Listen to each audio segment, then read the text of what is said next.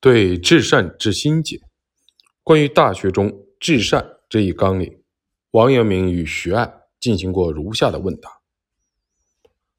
爱问：知止而后有定，诸子以为事事物物皆有定理，似与先生之说相立。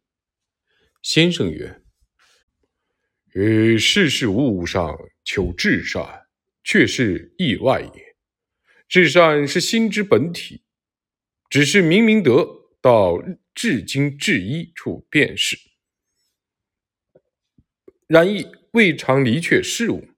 本著所谓尽失天理之极而无一毫人欲之私者，得之。爱问：至善只求诸心，恐于天下事理有不能尽。先生曰。心即理也，天下又有心外之事、心外之理乎？爱曰：如是父之孝、事君之忠、交友之信、治民之仁，其间有许多理在，恐亦不可不察。先生叹曰：此说之必久矣，其一语所能悟。今孤就所问者言之。且如是父，不成去父上求个孝的理；是君，不成去君上求个忠的理；交友治民，不成去友上民上求个信与仁的理。却只在此心，心即理也。此心无私欲之弊，即是天理，不需外面添一分。以此纯乎天理之心，发之事父便是孝，发之事君便是忠，发之交友治民便是信与仁。只在此心去人欲，存天理上用功就是。爱曰：闻先生如此说，爱亦觉有醒悟处，但就说禅于心中，尚有未脱然者。如弑父一事，其间温情定醒之类，有许多节目，不知亦需请求否？先生曰：“如何不请求？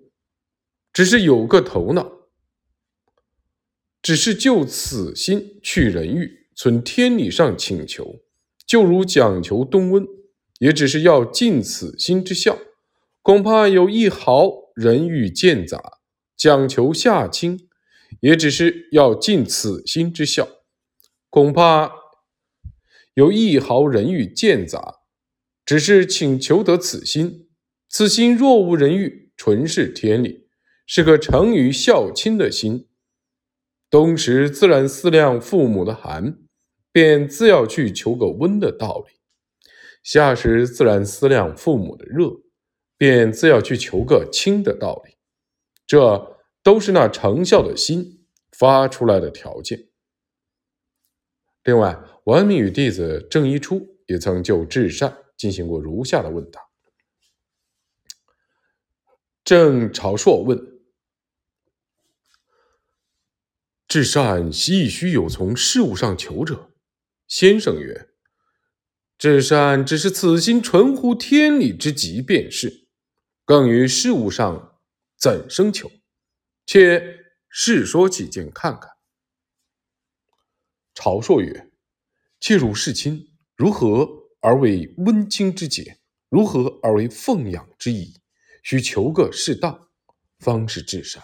所以有学问思辨之功。”先生曰：“若只是温情之节，奉养之仪，可一日二日讲之不尽，用得甚学问思辨。”唯于温清时，也只要此心纯乎天理之极；奉养时，也只要此心纯乎天理之极。此则非有学问思辨之功，将不免于毫厘千里之谬。所以，虽在圣人，犹加精一之训。若只是那些仪节求得适当，便为至善。即如今办戏子。办得许多温情奉养的仪节适当，亦可谓之至善矣。朱熹以为，任何人都具备不因私欲而毁暗的明德之心。明德的主体是仁、义、礼、智。明德既是人的天性，又可以通过心来发扬光大，并且心中除有仁、义、礼、智之德以外，还存在全部的理，这些统称为明德。只要人们不被自身弱点、私欲所蒙蔽，明德就能得到充分的发挥。由此便可以实现一个理想的道德世界。因此，朱熹倡导居静存养。他认为明明德的关键就在于克服自身弱点，排除私欲。虽然这一观点和王阳明所提出的去私欲而存天理如出一辙，但朱熹过于重视存养的方法，而偏废了心在其中的作用。朱熹在格物方面。不遗余力，他提倡格物究理，主张探究每个事物的至善之理，并将其作为朱子学的宗旨。朱熹认为，不存在心内之理或心外之理，理贯穿于心内与心外。如果不专注于从外部的事物中求理，那么心就会变得狭隘，从而无法明明德，也无法将心中之理发扬光大。因此，他主张要对事物逐一究理。他还认为，如果不格物，那么佛教与道教就成了无用之说。以上就是朱熹所提出的全体大用论。